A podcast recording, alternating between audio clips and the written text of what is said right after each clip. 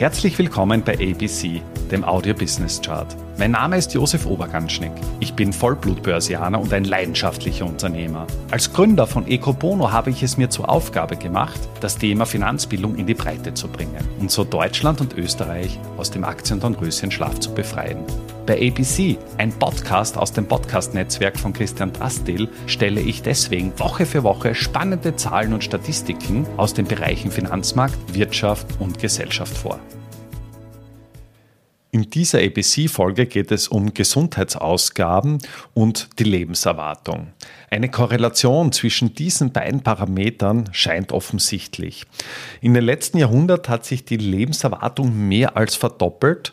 Global wären wir heute durchschnittlich über 70 Jahre alt von der Lebenserwartung her. Wenn man das Rad ungefähr 200 Jahre zurückdreht, war damals die Lebenserwartung weltweit lediglich 29 Jahre. Am längsten leben die Menschen aktuell in Japan mit 84 Jahren, am wenigsten lang in Sierra Leone mit 52 Jahren. Und selbst diese 52 Jahre sind noch deutlich mehr als die Lebenserwartung vor 200 Jahren. In Österreich und in Deutschland ist die Lebenserwartung etwas über 80 Jahre und auffallend ist, dass es eben einen großen Gap zwischen der Lebenserwartung bei Männern mit 79,3 Jahren in Österreich und jenen der Frauen mit ungefähr 84 Jahren gibt.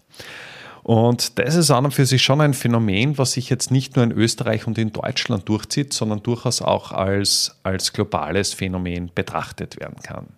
Wenn wir uns jetzt die Gesundheitsausgaben pro Kopf genauer ansehen, dann ist es eben so, dass am meisten US-Bürger ausgeben. Das heißt, die Gesundheitsausgaben belaufen sich auf 10.921 Dollar. Wenn man sich die Lebenserwartung allerdings anschaut, dann wären US-Bürger im Schnitt 77,3 Jahre. Im Vergleich dazu gibt beispielsweise ein Schweizer Bürger mit 9.666 Dollar etwas weniger aus, lebt allerdings um sechs Jahre durchschnittlich länger als der US-Bürger. Ähnlich auch mit Norwegen. Also dann in Norwegen ist, sind die Gesundheitsausgaben bei knapp über 8000 Dollar bei einer Lebenserwartung von 83,2 Jahren. Spannend finde ich auch Japan. Die durchschnittlichen Gesundheitsausgaben liegen bei 4.360 Dollar pro Jahr. Das ist um mehr als 60 Prozent weniger als jene einer, eines US-Bürgers. Und spannend finde ich aber, dass ich trotz 60 Prozent weniger Gesundheitsausgaben ich in Japan eine Lebenserwartung von 84,6 Jahren habe und damit der durchschnittliche amerikanische Bürger um mehr als sieben Jahre länger lebt als der durchschnittliche US-Bürger. Ähnliches gilt für Singapur. Die durchschnittlichen Ausgaben liegen bei 2633 Dollar. Das heißt, wir reden da schon von minus 70 Prozent im Vergleich zu, zu den US-Ausgaben und das Ganze mit einer, mit einer Lebenserwartung von 83,7 Jahren. Im Umkehrschluss ist aber auch so, dass eben äh, europäische und asiatische Länder eine sehr hohe Lebenserwartung aufweisen. Länder in Südamerika, in Afrika beziehungsweise auch in ärmere Regionen dieser Welt haben eine deutlich geringere Lebenserwartung. Das hängt natürlich auch mit dem Einkommen beziehungsweise mit der medizinischen Grundversorgung her zusammen und dementsprechend dementsprechend klar ist der Schluss, dass bis zu einem gewissen, gewissen Ausgabenbereich die Lebenserwartung auch stark ansteigt. Das ist schon ein Phänomen, was man auch bei den tendenziell entwickelten Volkswirtschaften sieht. Also sprich, dass entwickelte Volkswirtschaften länger leben als Volkswirtschaften, in denen äh, nicht so viel Geld für medizinische Ausgaben zur Verfügung steht.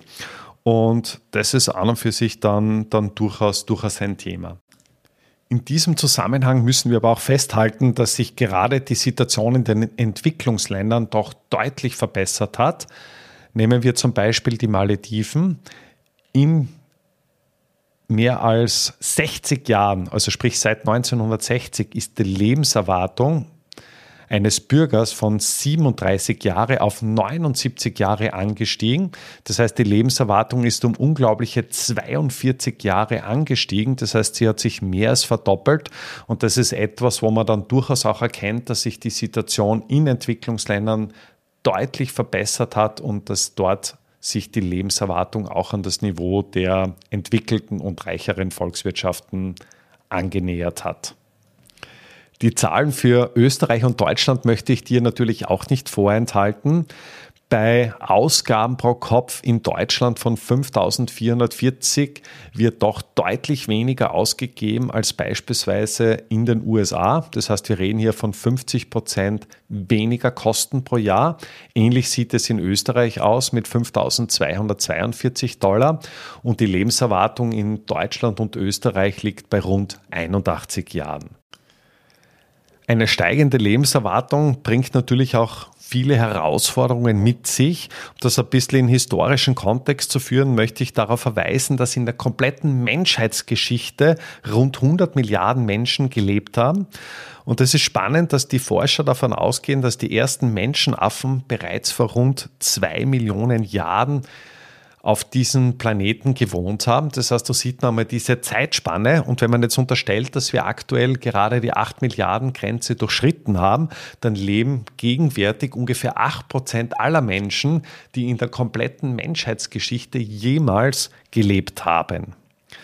Das Ganze hat natürlich auch Auswirkungen auf unser Leben. Das heißt, wir haben eine, eine Demografie beziehungsweise ein Demografieproblem. Die Alterspyramide mit den großen Kohorten geht deutlich nach oben. Das heißt, die Menschen werden immer älter und gerade reichere Volkswirtschaften, und da haben wir wieder Japan beziehungsweise auch viele europäische Staaten, kämpfen damit, dass in Relation relativ viele Alte auf wenig junge Menschen kommen und die die ganzen Herausforderungen stemmen müssen. Dazu zählen beispielsweise Pensionen oder Rentenzahlungen. Aber was auch ein ganz ein wesentlicher Aspekt ist, ist die ganze medizinische Betreuung, die ganze Altenbetreuung beziehungsweise auch die ganzen medizinischen Ausgaben, die insofern auch unmittelbar mit dem Lebensalter zusammenhängen. Insofern ist es keine gewagte Prognose, dass die Ausgaben weiter deutlich ansteigen werden. Und damit meine ich sowohl die Staatsausgaben als auch die persönlichen Ausgaben für den kompletten Gesundheits- und medizinischen Bereich. Damit sind wir auch schon am Ende der aktuellen Folge angelangt.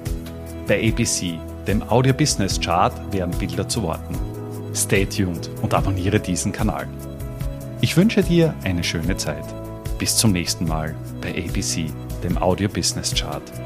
Servus und Baba.